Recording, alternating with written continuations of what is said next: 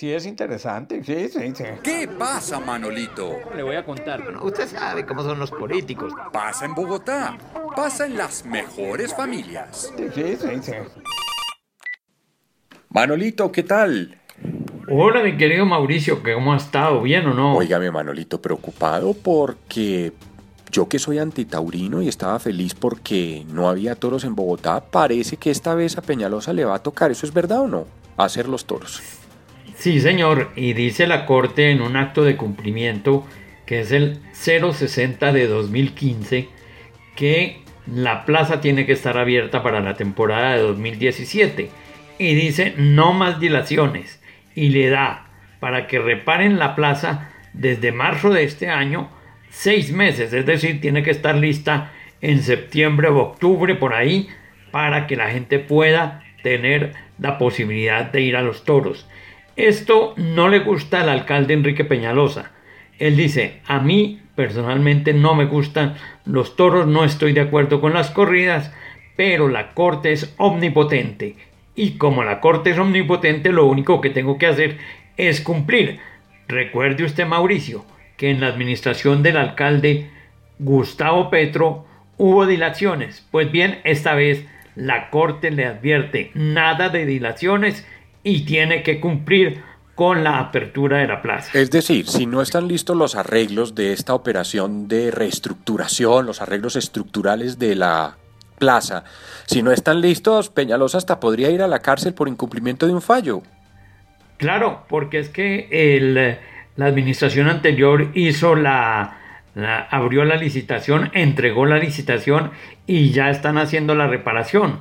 Y si no terminan esa reparación prontamente, entonces Enrique Peñalosa podría ir a la cárcel.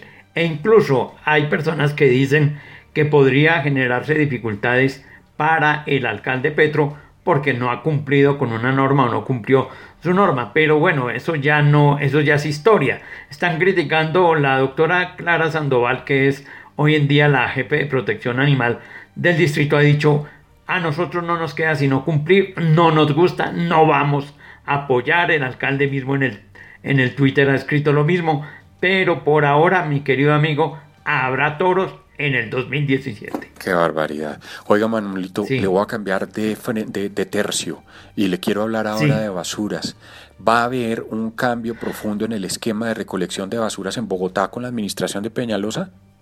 No se demora en sacar la administración de Peñalosa esa situación. Creo que en menos de una semana va a quedar de que Bogotá va a tener, le voy a contar qué va a tener, va a tener eh, seis zonas para el manejo de las basuras. No va a haber la libertad que se, dice por parte de la Corte, sino que la libertad controlada, es decir, que hay zonas de aprovechamiento. Y la preocupación más grande la tienen los señores recicladores. Pero la exigencia de la Corte dice hay que incluirlos.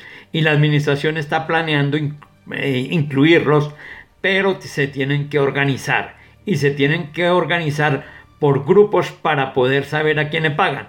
Porque el sistema, aunque va a demorar unos meses, va a tener unos cambios. No se sacan a los recicladores como se afirma por parte de algunos. Se mantiene el pago a los recicladores. Lo que pasa es que será distinto porque eh, habrá unas, unas medidas que buscan que en eh, la fuente se haga, digamos, la recolección de los residuos y también la recolección de los, de los reciclables se haga en la fuente y después se llevan a unas bodegas donde los recicladores organizados tendrán acceso y les seguirán pagando. El problema es que esto va a ser muy difícil de explicar. Entonces esa preocupación que tienen los recicladores que están diciendo que es que no los van a integrar en el modelo no es tan cierta. No, no es tan cierta. Lo que pasa es que la explicación va a ser muy difícil, sobre todo porque los obliga a organizarse y los obliga a que sean organizaciones pequeñas y ya el distrito no se entiende con cada reciclador, sino con las organizaciones.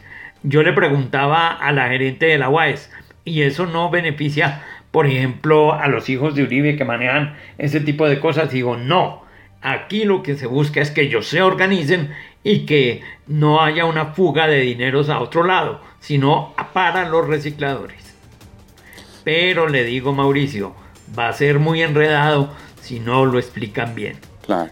Y, y también tomarán decisiones frente a Aguas de Bogotá y ahí también puede haber algún conflicto con algunos concejales que todavía defienden la creación de Aguas de Bogotá para recoger basuras.